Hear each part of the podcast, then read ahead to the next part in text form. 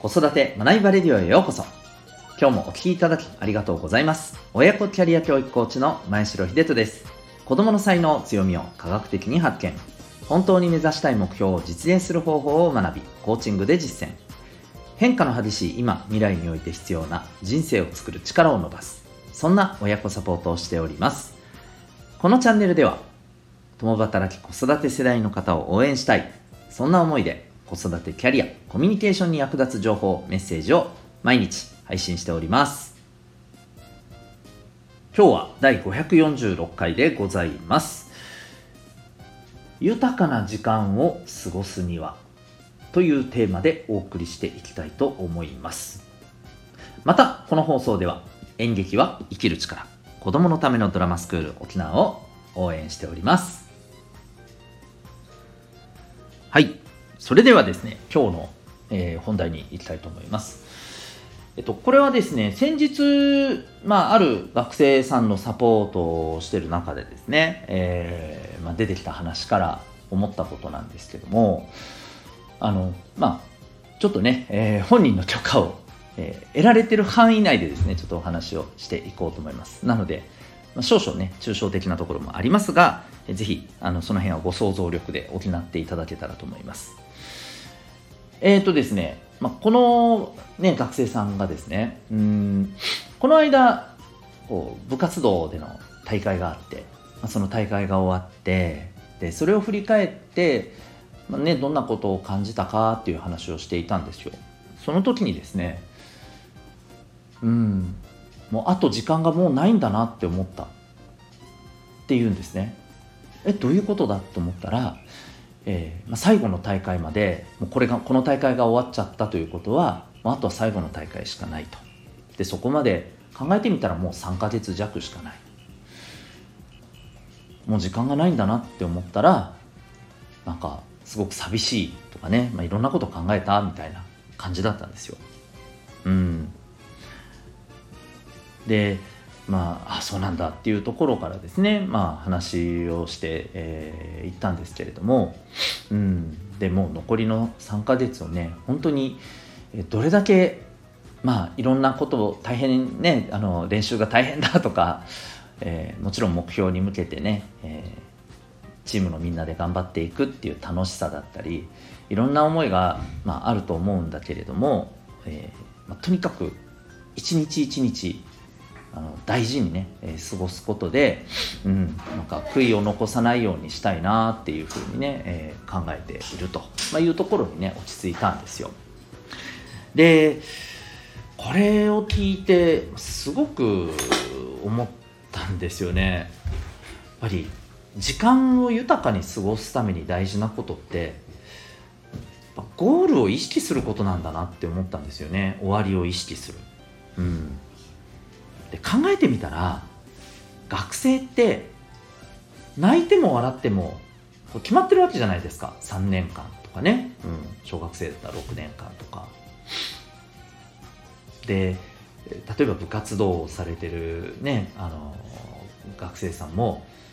ね最後の大会例えば、ね、中学生だったら、えー、中大連とかね、うん。まあ、あの部活によってね多少違いはあると思うんですけどね、うん、最後の大会ここっていうのが決まってるわけじゃないですか。でここがもう最後だよっていうのがあるからここに向けてどうこの残りの時間をね悔いなく過ごすかっていうことでねやっぱり頑張れるんだよな。まあ頑張れるだけじゃなくてこの時間を少しでもねうんなんかやっぱり自分にとって良かったなって思える後で振り返った時ね良かったなって思える時間にしたいなっていう思いがね多分出てくると思うんですよね。うん、で翻って例えば私たちはっていうとまあその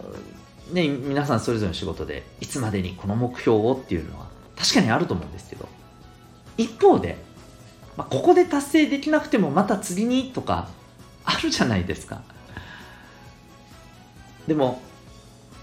彼らはこれがダメだったらじゃあ次にっていうのがないわけですよね。まあもちろんあの次がない全くないわけではないんでしょうけど例えばその中学生であれば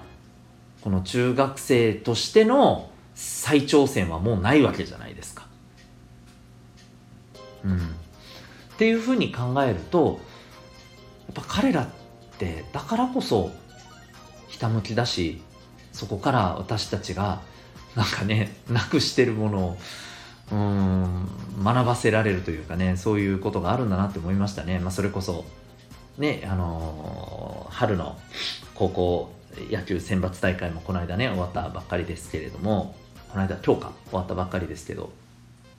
彼らを見ててもやっぱ思いますよね。うん。まですので私たちも終わりを意識する。これやっぱ大事だなと思います。で、えー、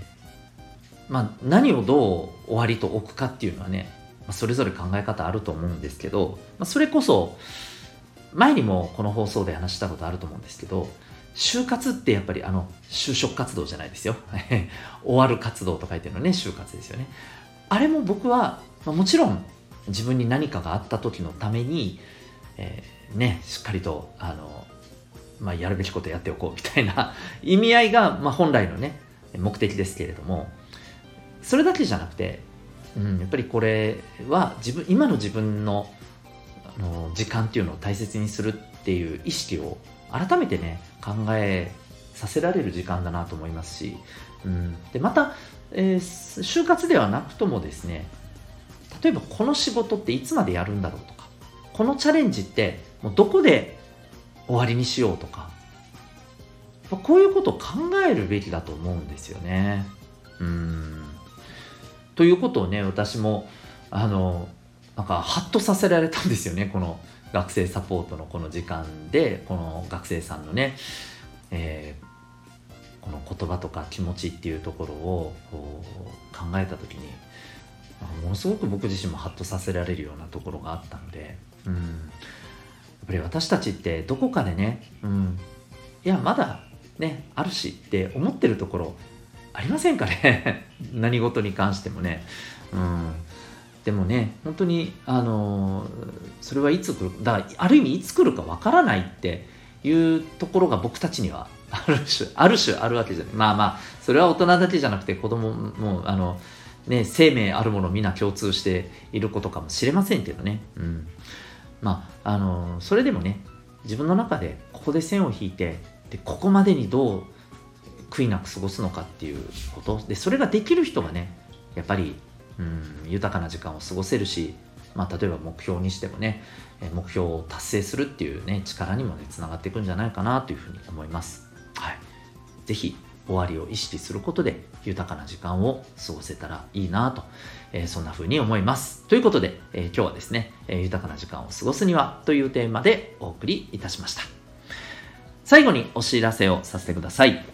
生まれ持った脳の特性を科学的かつ簡単に分析することができる。それは実は指紋で可能なんですね。指紋ナビ、指紋の分析についての、今、セミナーをですね、春休み特別企画ということで、通常週1回のところ週3回で、行っております。次回はですね、4月の3日、予定しております。